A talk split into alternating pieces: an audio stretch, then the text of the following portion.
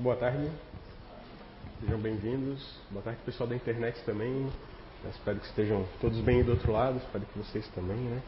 É, hoje, então vamos falar um pouquinho, iniciando, né, o curso de Espiritismo desse ano, né, exemplo dos anos anteriores. Então a gente vai trazer alguns temas para vocês. E o tema de hoje é reencarnação. Eu coloquei aqui parte 1, porque vai ter a parte 2 na semana que vem. Né? Oi? Vai ser semana que vem. E aí vai ser outra pessoa, não vai ser eu, né? Então outra pessoa vai dar a segunda parte. Ah, não vou dar spoiler, né? Tem que vir na presencial para aprender. Ah, então a gente vai começar falando hoje um pouquinho, né? Antes da gente chegar especificamente na reencarnação, nós vamos falar sobre a história da doutrina espírita, né? Pelo menos um, um breve contexto histórico, né? Sobre o que é o espiritismo. É, aqui a gente não vai procurar se aprofundar muito, né, mas vamos tentar trazer um pouco do contexto para vocês entenderem como é que foi montado né, a doutrina espírita, como é que ela foi concebida, como é que ela foi compilada através das obras fundamentais. É, e aí eu trago para vocês a na verdade, eu penso que tudo começou, né, muito tempo atrás, né, quando existiam as primeiras raças adâmicas, né, Adam de Adam, né, de Adam, homem, né, foram as primeiras raças que é, povoaram o planeta Terra. E lá atrás elas já, vi, já vieram, né, com o dogma é, de acreditar no culto aos mortos, né, que os mortos eles seriam é, teriam uma outra vida após, né, deixar de existir terrenamente, né, fisicamente. Então, algumas dessas raças continuam até hoje, né? A gente pode citar aí, é, linkando com aqui, né, a crença da reencarnação dos indianos, né, dos budistas, de outras, outras é, etnias e outras religiões que acabam também trazendo isso dentro do esse dogma, né, dentro da, das suas filosofias. E aqui a gente vai falar um pouquinho, né, um pouquinho mais além, né, começou tudo lá atrás, mas um pouquinho mais além, preparando né, o berço onde foi concebido a doutrina espírita, né, onde ela foi compilada. A gente vai pensar que lá na França, em mil, 1100, entre 1100 e 1200, existia um. O pessoal fala que é uma seita, né, mas é uma. Vamos colocar uma seita, né, chamada é, de, os cátaros, né, e naquela época eles essa seita ficou como catarismo, né? Então eram é, cristãos, né? eles se intitulavam cristãos puros, né? O que, que eram os cristãos puros? Eles traziam, né, a, os conhecimentos do Cristo, né, lá de trás, do, do ano zero, né? É, quando Cristo começou a é, a propagar o seu conhecimento, né? começou a propagar o seu exemplo. Eles começaram a pegar aqueles exemplos e formaram uma pequena comunidade no sul da França, né? e depois foi se espalhando por algumas outras cidades da Europa e começaram a pregar isso. Né? E começaram a pregar a boa nova, né? acreditavam em reencarnação, acreditavam em vários dogmas que posteriormente foram compilados dentro da doutrina espírita. E na época né, eles foram caçados, né, foram é, chamados de hereges pela Igreja Católica. Muitos deles, ou quase todos eles, morreram na fogueira. Né, alguns tiveram que renunciar, né, que eram cátaros, e entregar seus bens à Igreja Católica. Então tem toda uma história, tem todo um contexto histórico sobre isso. Mas isso era na França do século 12, 13 mais ou menos. Né, e depois disso. É, começou a ser preparado, mais ou menos uns 500 anos depois desse episódio, a Revolução Francesa. Então, olha só, passou um período longo, né, de 500 anos, quase meio. É, um, tempo gigantesco aí para, é, se a gente for analisar hoje em dia, né, para que acontecesse a Revolução Francesa. E o que, que foi a Revolução Francesa? Foi a Revolução das Ideias.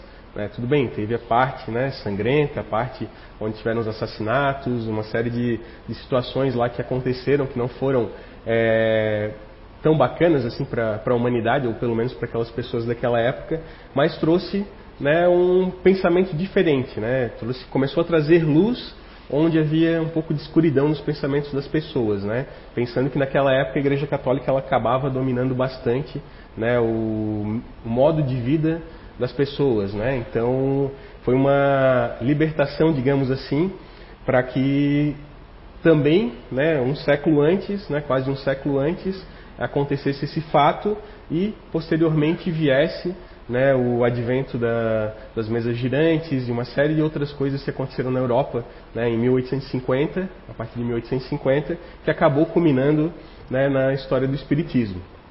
Certo? Então, assim, um breve contexto histórico para vocês entenderem né, que isso remonta é, muito lá de trás esses dogmas, né? Só que então até então não haviam sido compilados, né? E de repente eles começaram a surgir e é, surgiram numa França, né? Que trouxe essa é, essa ideia de liberdade de expressão, né? De liberdade de ideias, de conhecimento, né? De, de procurar é, buscar conhecimentos diferentes. Então foi nesse contexto histórico que acabou surgindo a doutrina espírita.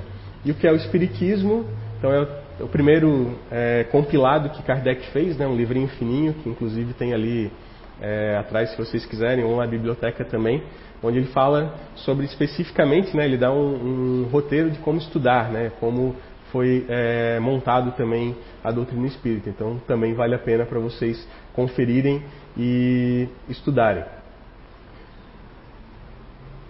E trazendo agora né, essa, esse conceito de espiritismo para os tempos modernos, vamos colocar assim, em 1848, em Hydelsville, é, uma cidadezinha que ficava no estado de Nova York, a, começaram a acontecer alguns fenômenos é, sobrenaturais, vamos colocar assim, né, pensando que sobrenatural ele não existe, né, que a gente está usando essa palavra porque é mais comum para nossa linguagem.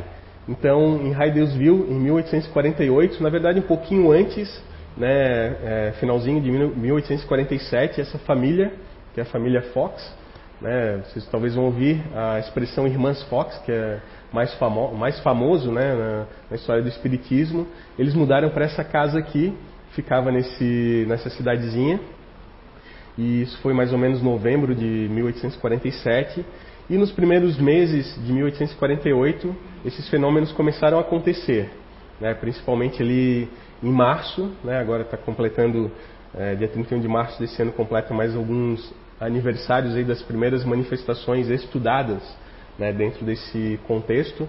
E o que, que acontecia de manifestação aqui dentro? Né? Aconteciam batidas,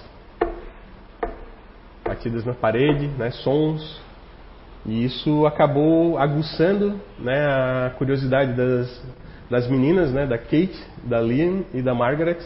Então elas, é, hoje, claro, a gente entende, né, elas eram médiums, né, e consequentemente médiums de efeitos físicos, porque senão a gente não conseguiria ouvir o som, né, outras pessoas não conseguiriam ouvir os sons, só elas. E esses sons eles começaram a trazer algumas informações. Né, elas começaram a fazer algumas perguntas e outras pessoas vieram também curiosas, né, para conhecer aquela casinha que era mal assombrada, entre aspas, né, o que estava acontecendo lá dentro. E com essas batidas eles começaram a identificar, né, quem que era ou qual que era o princípio inteligente que estava por trás daquela daquela manifestação. Né? Princípio inteligente a gente vai entender um pouquinho mais para frente ali. Tá? Princípio inteligente aqui subentende-se espírito. Opa, uma galera lá fora fazendo festa. É, então, princípio inteligente aqui entenda-se por espírito, né? E, e eles foram, né? É, elas foram perguntando, né? Senhor pé rachado, né? Que era o, a expressão que elas usavam para falar com aquele, é, com aquela entidade que fazia as batidas na casa. É, e aí um, uma das pessoas, né, antes eles, eles, faziam só batida, uma batida para sim, duas batidas para não. E uma das pessoas que acabou é, fazendo parte ali desse, conhecendo um pouco essa história, ela começou a adotar uma outra é, metodologia, né? Uma batida para a letra A, duas batidas para a letra B, três batidas para a letra C. Então eles foram fazendo perguntas e aí foram começando a formar palavras com aquelas batidas.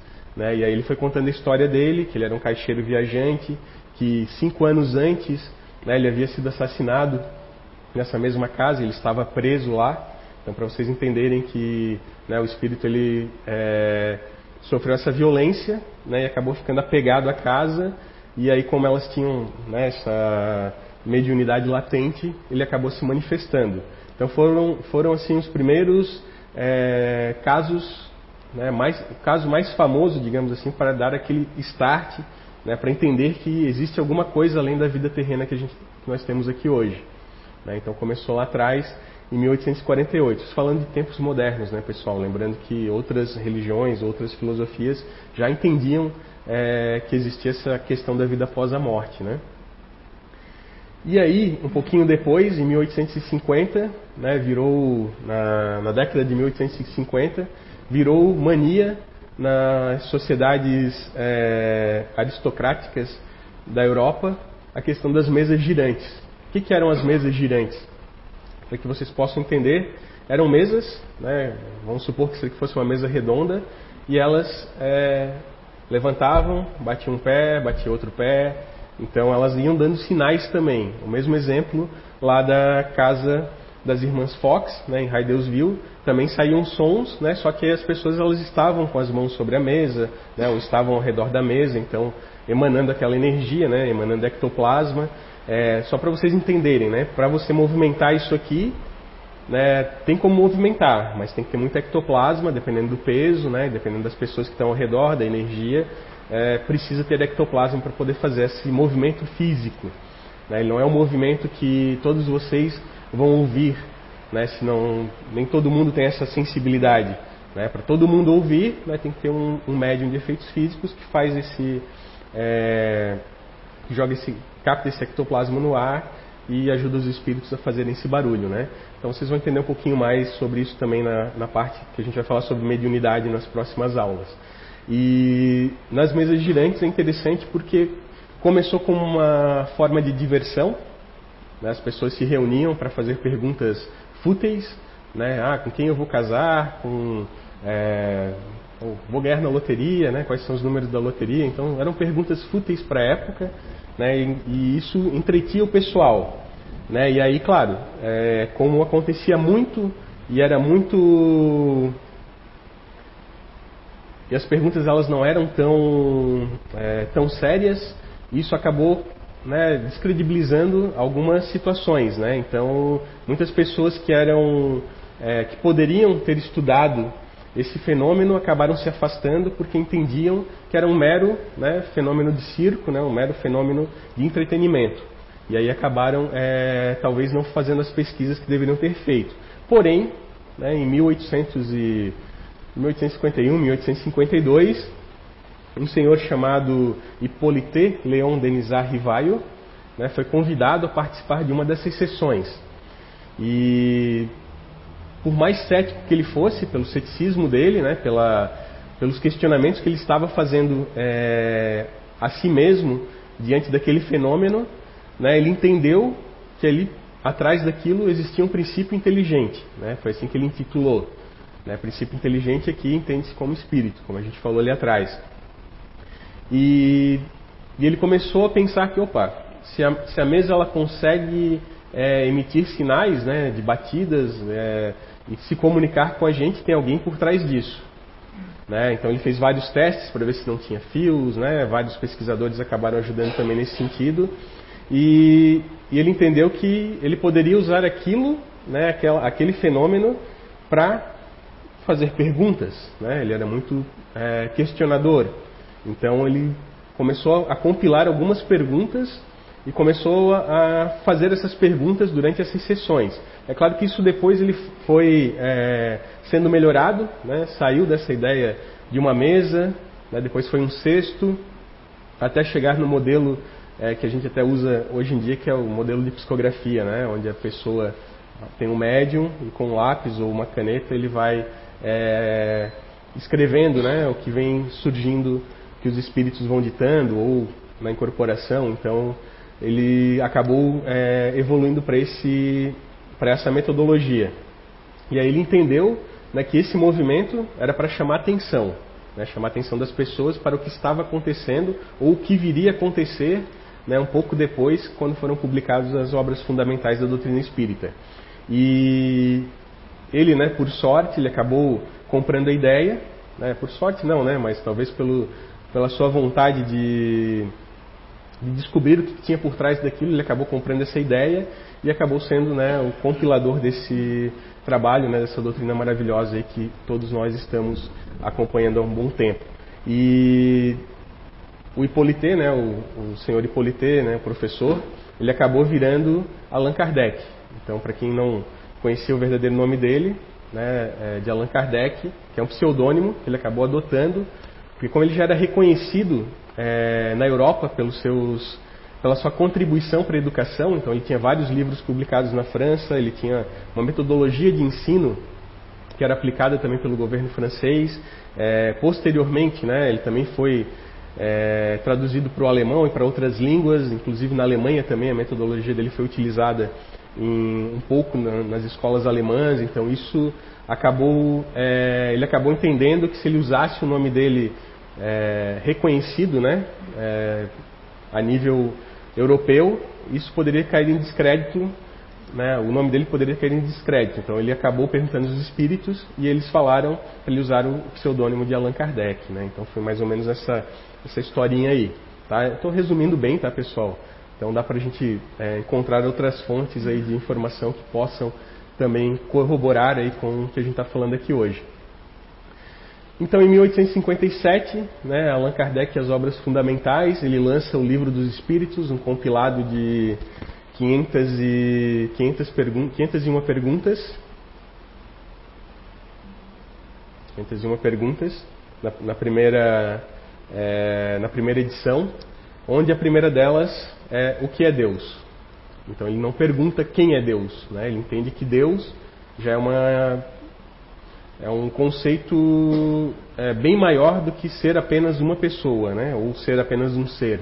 Então ele pergunta o que é Deus, né? e os espíritos é, respondem né, a causa primária de todas as coisas. Então tudo que existe aqui né, é Deus. Né? Então nós somos um pedaço dele, essa mesa, esse papel, né, essas flores, essa água, tudo que a gente está vendo aqui de matéria, né, seja matéria orgânica nossa, seja matéria física, é, em tese, né, é Deus, segundo os Espíritos.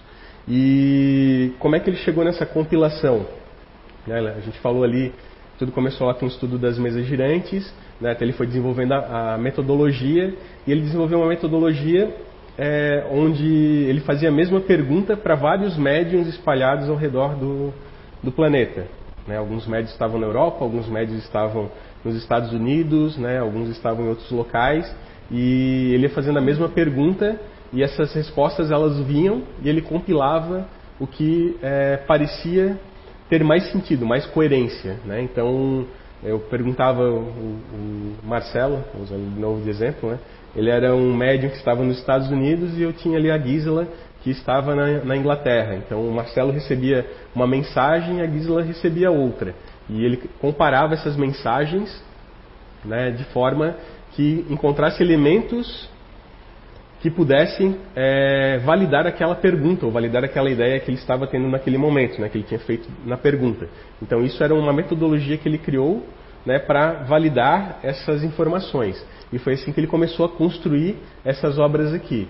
Então a primeira edição, né, como a gente falou, tinha 501 pergunta, e a, perguntas, e a última edição, que é a edição mais atual, tem 1019 perguntas. Então se vocês pegarem ali qualquer é, livro dos Espíritos, vocês vão encontrar né, uma série de capítulos falando sobre uma série de temas e no total elas vão, vão fechar aí 1019 perguntas. Então vai, vai ter lá né, sobre a pluralidade dos mundos, né, os vários mundos habitados, então aí vai estranhar um pouco, né? Ah, Roberto, mas não existe vida só na Terra? Não, existe vida em outros planetas também.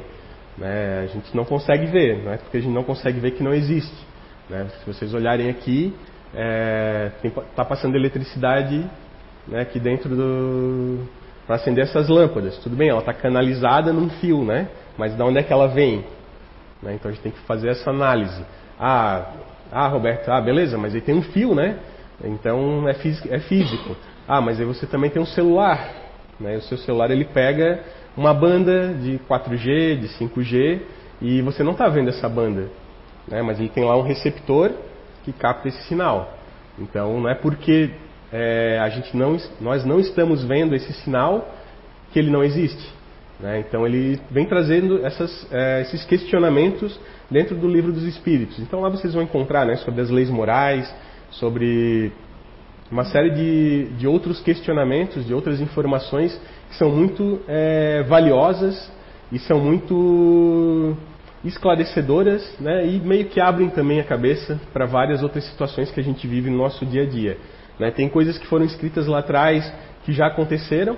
Né, se a gente for fazer um estudo e analisar item por item, algumas delas já foram acontecendo, já foram é, sendo comprovadas né, ao longo desses 150, 160, 166 anos aí, né? Vai, vai dar em abril 166 anos, é isso?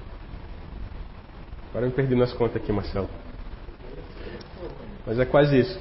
É, então, mais de 160 anos, então, né, teve várias coisas aí que acabaram acontecendo que vão comprovando também o que está lá dentro desse livro.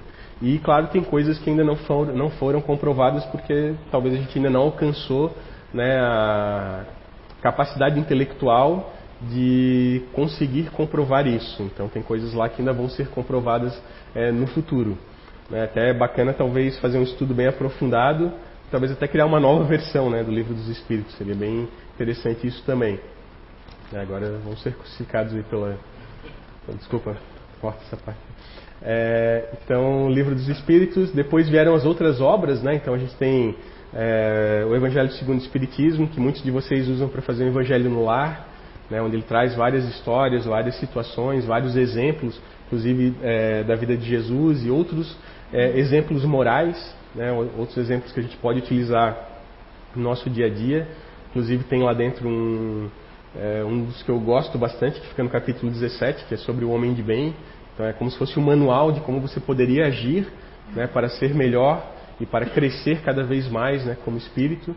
É, temos também o Céu e o Inferno, que é um compilado de histórias, é, de situações de espíritos, muitos sofredores, outros né, brincalhões. Então ele vai mostrando várias é, várias histórias que foram contadas por esses espíritos. Então ele compilou entre o céu e o inferno para provar que não existe né, essa questão é, da, que a gente aprende desde pequeno, né? Muitos de nós aprendemos desde pequeno. Talvez as gerações que estão vindo agora já está um pouco diferente, mas nós que, que possuímos um pouco mais de experiência, a gente aprendeu isso né, lá atrás, né, na catequese, né, na crisma, que existe céu e inferno, que existe purgatório em alguns casos, né? Então ele esse livro ele vem para quebrar um pouco isso, né? ele vem mostrar que é, os espíritos estão ao nosso redor, né? eles estão é, vivendo com a gente e alguns deles ainda estão presos em algumas situações, em alguns locais,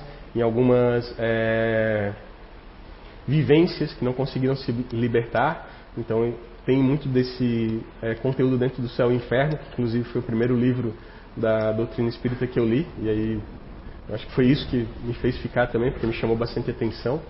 Ah, tem o livro dos médiuns, que é um compilado, é um manual sobre a mediunidade. Então lá dentro são 260 verbetes, ou talvez um pouquinho mais, agora vai me fugir o número exato, mas são 260 itens que falam sobre, apenas sobre mediunidade e sobre os tipos de mediunidade.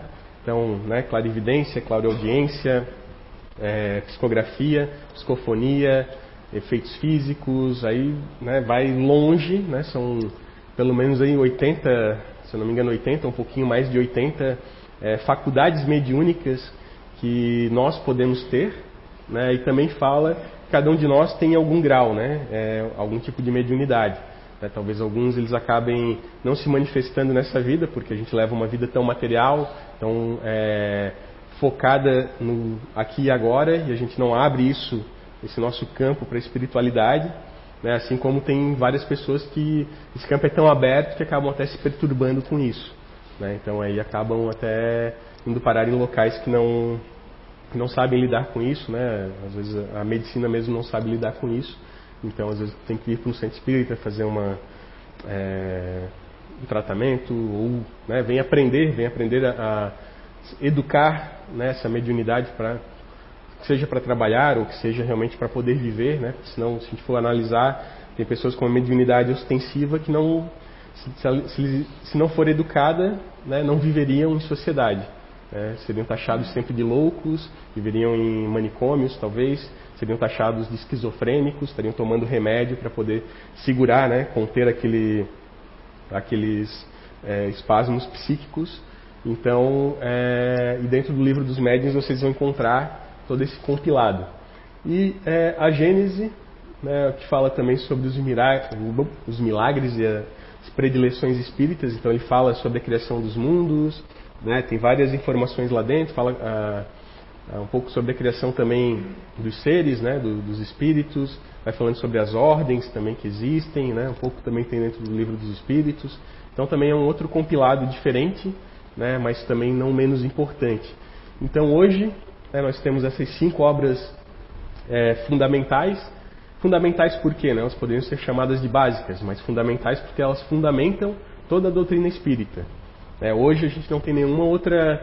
Nós temos outros é, livros, né, outros autores, outros conhecimentos que vieram pós Kardec, né, inclusive é, autores também franceses e de outras é, nacionalidades europeias, que também trouxeram conhecimentos que a gente utiliza hoje em dia, né, além, claro, do nosso querido Chico Xavier, que trouxe né, aí mais de 400 livros psicografados, se eu não me engano, 426 na última contagem, e uma coleção de um espírito chamado André Luiz, que traz várias informações sobre o mundo espiritual, que também é muito usada e muito difundida né, no, na doutrina, dentro do movimento espírita. É, alguns de vocês vão lembrar de um filme chamado Nosso Lar, que foi um grande sucesso de bilheteria aí alguns anos atrás. Então, são é, conteúdos né, que vieram pós-Kardec, né, sendo mais contemporâneos. E além desses livros, então teve o que é o Espiritismo e é, posteriormente teve a, as obras básicas, ah, desculpa, as obras póstumas de Kardec, né, que foram os compilados que ficaram fora de, dos outros conteúdos aqui e acabou sendo publicado também num outro, é, numa outra brochura, num outro livro, né, que se não me engano tem ali atrás também. E além disso, em paralelo a isso, né, de 1857, se eu não me engano, até 1869, é, foram publicadas as revistas espíritas. O que, que eram as revistas espíritas? É lá que vocês vão encontrar né, o verdadeiro Allan Kardec. É lá que vocês vão encontrar o verdadeiro pesquisador, o verdadeiro investigador, né, que ele trou trazendo né, muitas informações diferentes do que vocês vão encontrar aqui, com muitas histórias, muitos relatos, é, alguns relatos morais, alguns relatos de fenômenos, alguns relatos, é, uma série de situações que aconteciam na época ou que aconteceram em épocas passadas, onde são livros, né, são revistas né, que são extremamente grossas, tá, porque elas têm muito conteúdo mesmo, é realmente como se fosse o, o baú né, do Kardec, vamos colocar assim, onde vocês vão encontrar muito mais informações e com certeza, né, é, se aqui a gente já consegue ter uma visão diferente, abrir a nossa visão, com a revista Espírita a gente consegue ampliar muito mais esse, é, esse leque. Né? E eu, eu pergunto para vocês, né, quantos de nós né, lemos pelo menos uma edição da Revista Espírita. Né? Eu confesso que eu, eu, li as obras básicas, mas eu não li, li algumas, é, alguns trechos da Revista Espírita. Não cheguei a ler uma, um, uma edição completa, só para vocês entenderem. Então, né, e talvez muitos de nós nem sabíamos de, desse conteúdo. Né? Então, só para ficar também para que vocês possam ficar com material de estudo, né, pós o que a gente está falando aqui agora. E então aqui a gente chega né, no final dessa primeira, é, dessa breve história do Espiritismo, né, história de como surgiu a doutrina espírita. Então lembrando que o principal dogma né, que Kardec traz é sobre a reencarnação, né, sobre nós aceitarmos que nós estamos aqui nessa existência física e a gente vai deixar de existir fisicamente e nosso espírito vai para um outro local, né, e futuramente nós vamos ter a opção, né, ou a opção, a compulsoriedade ou a, a faculdade de podermos reencarnar novamente, seja aqui nesse planeta, seja em outros planetas. Né? Talvez alguns de nós somos de outros lugares e estamos aqui agora, estamos passando por essa vida terrena, né? pelo planeta Terra, vamos colocar assim. E, e, esse dogma principal é a reencarnação, né? que ela já existia ah, na história há muito tempo. Né? E aí todo, todo aquele compilado que a gente falou ali, né, lá dos cristãos puros, que era o catarismo, né, foram é, mortos em fogueiras, foram assassinados, depois veio a Revolução Francesa, né, para abrir um pouco as ideias, até que pudesse receber essa boa nova que a gente fala que é o Espiritismo, tá, que é a doutrina espírita. Certo? Tranquilo até aqui? Será que eu pergunto se alguém tem perguntas? Não, é melhor não. Não, não levantei a mão. Brincadeira, podem levantar aí. Se eu não souber, o André responde na próxima. Ah, já dei spoiler, né? Ele vai estar na próxima. É, então a gente vai falar um pouquinho sobre reencarnação aqui, tá, pessoal? Agora, então pegando o principal dogma né, do, da doutrina espírita, tá? Para falar um pouco sobre reencarnação, a gente vai falar é, sobre algumas personalidades que inclusive estão nesse, nesse quadro aqui, né, pelo menos duas delas, e fizeram várias pesquisas sobre reencarnação. Então vou dar um breve, né, falar um pouquinho sobre cada uma delas, a gente não vai se aprofundar, né? Quem quiser se aprofundar, nós temos aí no ano passado, a gente, nós aprofundamos né, os pesquisadores, então vocês vão conseguir ver esses vídeos também no nosso canal do YouTube. Né? Mas a gente vai dar aqui uma, uma pincelada sobre alguns deles. Eu acredito que o, é, o André na próxima, no próximo encontro ele vai trazer mais informações. Né? Vou trazer um caso aqui também de um dos pesquisadores, mais recente. Tá? A gente vai fazer alguns comentários, vamos trocar uma ideia sobre eles então. Reencarnação todo mundo sabe o que é, né? Alguém tem alguma dúvida? Não, né? Tranquilo. Então, reencarnar, reencarnar né? voltar para a carne. Né? Quando a gente desencarna, a gente sai da carne, depois a gente volta para a carne, sai da carne, volta para a carne e fica repetindo esse ciclo aí indefinidamente até a gente é, virar realmente um espírito, espíritos, né? Então aqui nós temos o, um dos é, pesquisadores mais famosos, né? Dr. Hernani Guimarães Andrade. Ele é um brasileiro Nasceu em 1903, não me engano foi em 1903 e morreu, não, 1913 e morreu em 2003. E ele é, ele era engenheiro, ele fundou, né, com, com seu com a sua veia de pesquisador, ele fundou o Instituto Brasileiro de Pesquisas Psicobiofísicas, é, que eu tive a oportunidade de visitar em 2013 junto com Zé Araújo, em São Paulo. Né, nós conhecemos a companheira dele que ficou aqui na Terra, né, inclusive ainda continua encarnada, né, dona, né, doutora Suzuki, espero que esteja bem aí do outro lado. E tudo que ele trouxe né, pro, de pesquisas foram como é que eu vou explicar para vocês assim? É só vendo né, o que ele construiu, o que ele conseguiu é, trazer de conhecimento diferente que muitos de nós, né, até mesmo dentro da doutrina espírita, nós acabamos não é, dando o devido valor. Né? Talvez esse tudo que ele construiu, né, tudo que ele pesquisou, bem possível que daqui a alguns anos isso ainda venha à tona com uma série de, é, de obras, de projetos, de mais estudos, de mais pesquisas né? Ele construiu o, a, a, teoria do modelo é, organizador biológico, que é o nosso corpo, né? físico, perispiritual, espiritual. Então ele conseguiu comprovar isso através de, das pesquisas dele. Ele construiu máquinas né, para tentar é, provar, é, tangibilizar esse, esse, é, é, esse conceito. Né? Então ele teve, olha só, ele foi longe, né? Ele pesquisou vários casos de manifestações de sobrenaturais, vamos colocar assim, né? Parapirogenia, para quem não sabe o que é parapirogenia, é, de repente está isso aqui, isso aqui entra em combustão espontânea, né? pega fogo. Então tem vários casos é, relatados no Brasil, no Paraguai, em outros é, países que ele acabou é, pesquisando. É, inclusive, se eu não me engano, um dos mais famosos é no Rio Grande do Sul. Se vocês pesquisarem, talvez até exista na internet algumas matérias, se eu não me engano, do Fantástico, de eu, década de 80, talvez até um pouco antes, falando sobre isso. Tá? E tem os livros também né, que falam sobre isso. É, os fenômenos de, de poltergeist, né, que são aqueles fenômenos é, que, acontecia, que aconteciam na, em Hydelsville, né, das batidas. Isso é poltergeist, né, são barulhos na casa, é, louças quebrando, né, louças vindo para o chão, janelas batendo. Então, nada mais né, do, isso do que é, mediunidade de efeitos físicos. Né, muito ectoplasma, né, alguns de nós é, exalam isso né, no nosso ambiente. Talvez hoje para nós possa parecer imperceptível, porque naquela época é, existia mais campo do que cidade. Então hoje a gente vê aí né, selvas de pedra e a gente vive nisso, né? São poucas pessoas que vivem no, no campo, né? E vivem no meio da natureza. Então isso também faculta um pouco, né?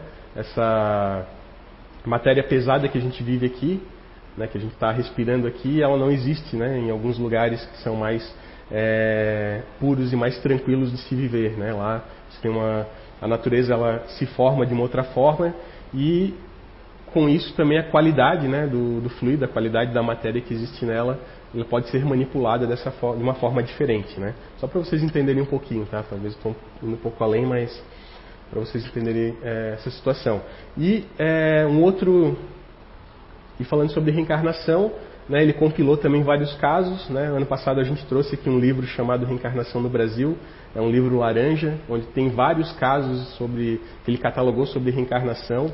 Inclusive uma das pessoas que é, colaborou com ele né, também foi é, pesquisada. Então ela era uma menina que morreu é, atropelada por um trem. Né, inclusive ela, ela veio no, num dos primeiros Fore Blues, se não me engano no primeiro ou no segundo, não lembro agora. E também tem na internet esses vídeos, tá? Ela conta a história, vocês podem pesquisar também. E ela. Oi? Doutora Maria da Graça? Isso, a doutora Graça. Eu não ia falar, mas. Doutora Graça. E aí ela é, sofreu esse acidente né, na outra vida com adolescente. E quando ela renasceu, ela veio com essas marcas, né? Esses cortes na pele. Então ele conseguiu comprovar que ela era aquela menina lá de alguns anos atrás que havia é, desencarnado em um acidente ferroviário e ela estava agora né, aqui entre nós é, com essas marcas de nascença. Então ele fez várias pesquisas nesse sentido, né, várias compilações. E isso ele deixou também registrado. Mas assim, é, ele fez tudo isso sozinho? Não, né, ele tinha uma equipe que ajudava ele a fazer essas pesquisas. Inclusive nessa equipe, né, é, ele se correspondia muito com pessoas de fora do país que faziam essas pesquisas também. E aí a gente vai encontrar esse é, cidadão aqui, né, que é o Dr. Hemendra Nath Banerjee, um indiano, que também fazia esse tipo de pesquisa né, na faculdade onde ele era professor. Né? Então ele também era um, um, professor, ele também tinha uma, uma veia muito forte de, de pesquisar casos de reencarnação e ele pesquisou isso em vários é, locais do planeta né? Estados Unidos, Europa, Índia, Turquia, né? mais alguns outros países da Ásia.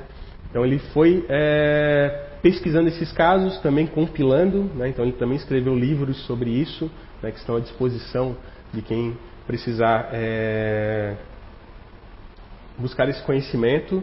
E junto, junto né, com o Dr. Hernani também ele construiu vários é, casos aqui de estudos no Brasil também era uma, era uma outra personalidade que conviveu bastante com Chico Xavier, tá ali, a foto está ali, né, tem aqui também, e também conviveu bastante com Chico Xavier e também é, esteve presente no movimento espírita, né, tanto aqui no Brasil quanto fora do país, né, levando esses estudos e ajudando as pessoas a entender o que é a reencarnação e por que, que ela é tão importante, né, e a gente é, valoriza tanto as experiências de estar na carne certo? E é, exemplo do Dr. Hernani, eu acabei não comentando, né? Até o Dr. Hernani eu acabei não trazendo nenhuma mensagem ali, mas o Dr. Remendra Nath ele veio psicografar aqui já na CEIU, tá? Então nós temos aqui um a, assinatura dele em Hindi, né? Foi uma isso aqui é uma mediunidade chamada de mediunidade de xenoglossia, né? onde o médium ele não conhece a língua e ele acaba é, psicografando naquela língua. Né? Então foi psicografado pelo médium Zé Araújo. E essa não é a primeira mensagem, né? tem outras mensagens, não, não foi só essa mensagem, né? teve outras mensagens onde ele veio e também escreveu em hindi, né? teve outras mensagens que vieram em outras línguas, em inglês, em espanhol, em italiano, em francês, né? de, outras, de outros espíritos. E Dr. Remendra já veio algumas vezes psicografar, né, trazendo alguns fatos também sobre histórias que ele viveu, né, e falando com pessoas que ainda, estavam, que ainda estão encarnadas, né, que faziam parte das pesquisas dele, né, que eram, é, é, se correspondiam com ele fazendo essas pesquisas e comprovando, né, é, trazendo fatos que só ele e aquelas pessoas sabiam, né, para comprovar realmente que era ele que estava aqui. Então, para vocês verem que realmente né, ele está do outro lado, mas ele veio se manifestar e trouxe informações que são verídicas. A exemplo do Dr. Remendra é, Nath Banerjee, o Dr. Hernani também já deixou uma série de é, é, psicografias aqui na casa, né, algumas que têm possibilidade de virar livros, né, tem essa, essa missão aí para virarem livros, né, a gente só precisa que o Zé venha psicografar, né? Nós estamos cobrando ele, né? Mas aproveitando, já que estamos aqui, né? O pessoal está rindo aí atrás, né? E vai brigar comigo depois. É, e além desse do Dr. É, Hernani, Dr. É, Remendranath Banerjee, esse senhor também, o Dr. Ian Stevenson, também já veio aqui na casa psicografar, né? Deixar mensagens também para uma outra pessoa que a gente vai ver um pouquinho mais além ali. E o Dr. Ian Stevenson talvez seja uma das pessoas mais conhecidas né, no meio de pesquisas sobre reencarnação. Ele tem livros aí mundialmente famosos, né, é, 20 casos de reencarnação, 20 casos de reencarnação europeus. Então tem um que é focado só em é, a nível global um que é só focado em, em, casos europeus, fora uma série de outras, né, milhares de pesquisas que ele já fez na Universidade de Virgínia é, nos Estados Unidos, então ele era um professor, né, um emérito lá da, dessa universidade, e ele produziu muito conteúdo de pesquisa, né, ele e a equipe dele, né, então a gente vai conhecer mais uma pessoa que veio depois para a equipe dele e continua o trabalho dele. Então ele trouxe vários casos que hoje são famosos, né, a gente já passou alguns aqui ao longo desses últimos anos, né, dessas últimas décadas que, existem, que existe a CEIU, alguns casos que até tem no Discovery Channel, tem na BBC, tem uma série de, de canais é, de conteúdo aí hoje na internet, né? Antigamente eram em fitas, eram em é, CDs, né? Então é bem antigo, galera. E então tem esses conteúdos hoje já disponíveis, está inclusive no YouTube, onde ele fala sobre vários casos, né? Tem o caso da da Mânica, se eu não me engano, tem os casos é, de pilotos de avião, tem uma série de casos que vocês podem pesquisar, que é, que é bem bacana, que serve também para complementar o que a gente está falando aqui hoje, né, e que esse senhor aqui, né, graças a ele, são conhecidos mundialmente. Né, então ele é um grande divulgador né, das pesquisas sobre reencarnação. Se eu não me engano, ele não tinha assim, uma relação é, tão forte com o Espiritismo, né? ele conhecia né, algumas pessoas desse meio, mas ele não tinha essa ligação, ele não tinha esse é, dogma dentro dele, né? ele não tinha essa, essa isso como uma religião, né? ele tinha realmente como uma pesquisa, uma ciência, comprovando né, que a gente fica vivo depois da morte e volta em, em alguma outra é, situação mais para frente. Então ele é um, também um pesquisador aí que é, vale a pena a gente conhecer um pouco mais. E é, um pouco mais atual, né, mas não menos importante, o Dr. Jim Tucker, também da Universidade de Virgínia. Inclusive ele recebeu uma carta é, psicografada aqui do, Dr. Ian Stevenson, né, que eu espero que tenha chegado na mão dele, né, a gente não teve um retorno sobre isso. É, ele continua as pesquisas, né, ele entrou na equipe do Dr. Ian Stevenson e é bem legal, né, talvez vocês não vão lembrar, mas no ano passado a gente trouxe uma parte do curso de Espiritismo só sobre o Dr. Jim Tucker e a gente trouxe uma série de vídeos, né, inclusive tem isso na internet, uma entrevista dele bem bacana, onde ele fala que ele chegou nessas pesquisas pela esposa dele, que acreditava, né, que acredita é, que existe algo além né, dessa vida. Né, ela fazia muitas pesquisas sobre espiritualidade, então ela chegou nesses conceitos do espiritismo e acabou é, influenciando ele, vamos dizer assim, né, para que ele também pesquisasse sobre o tema. E aí ele acabou encontrando o Dr. Ian Stevenson e começaram a fazer pesquisas juntos e compilaram aí uma série de casos. Né? Então hoje ele continua fazendo esse trabalho né, com uma outra equipe, né, com a equipe que ele veio montando ao longo desses é, últimos anos, ele continua firme e forte fazendo isso. E é bacana nessa entrevista que ele traz vários elementos, né? Inclusive, é, ele é perguntado, né, se se as pessoas que reencarnam agora, se elas trazem, né, um, um grau moral maior do que as pessoas que reencarnavam antes. E aí ele é bem categórico em, em dizer isso, né? Ele fala que essas pessoas que estão vindo agora, elas são intelectualmente mais evoluídas, mas não necessariamente moralmente mais evoluídas. Né? Então tem muitos de nós é, dessa nova geração que eles vêm né, com uma, uma, intelectua, uma inteligência muito mais, tá dando aqui uma falha na, na cognição, é, que eles vêm com uma inteligência muito mais aguçada, porém com uma moral muito mais é, reduzida, né? E aí por isso que nós ainda estamos aqui, né? Talvez alguns de nós é, ficaremos aqui durante um bom tempo ainda para poder receber essas é, gerações que vão vir, né? Para a gente auxiliá-los também nessa caminhada evolutiva. Assim como, né, talvez nós chegamos aqui também num grau é, intelectual bem melhor do que os nossos pais, eles nos ajudaram a formar o que nós somos hoje. Né? Então ele fala, é, essa mensagem ele deixa bem claro nessa entrevista. Né? E aí eles perguntam para ele se ele acredita né, na, naquilo que ele está fazendo. E aí ele fala que é, eu acho que ele foi um pouco político ali, né? Até para não, não queimar talvez a, a, o nome dele, né? É, no, no, meio acadêmico, ele foi bem político em, em, dizer que pela pesquisa ele é obrigado a acreditar, né? Porque se ele está fazendo aquela pesquisa e está sendo comprovado, né? Ele entende que seja verdade. Né? Logo, é, tem esse pressuposto que é verdade. Então ele acaba por aí a, a, essa questão, né? Mas dá para perceber que ele tem já um, um, outro, um outro olhar, né? Talvez influenciado pela esposa, alguma coisa nesse sentido. E a gente vai ver agora um pequeno caso, né? um trechinho aqui do, do caso é, do garoto Ryan. Então ele vai falar, tá, tá aqui em inglês, eu vou pedir que vocês é, leiam, se tiverem dúvidas, depois a gente pode comentar um pouquinho, tá? Mas ele vai falar sobre o caso do Ryan e vai contar a história de como é que foi essa, essa pesquisa, né? Do que, que esse é, menino trouxe de informação para dentro da, das pesquisas dele.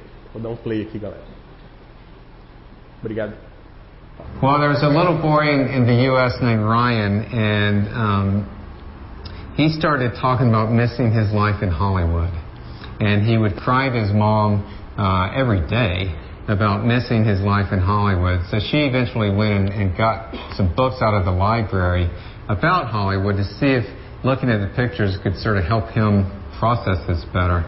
Uh, they got to a picture of a, uh, a scene from an old movie, and he pointed to one of the men in the picture and said, Hey, that's George, we did a film together. And then pointed to another one and said, Oh, hey, that's me, I found me. Well, the first guy he pointed to was George Raft, who was an American movie star. Um, but the second one he pointed to was an extra who had no lines in the movie.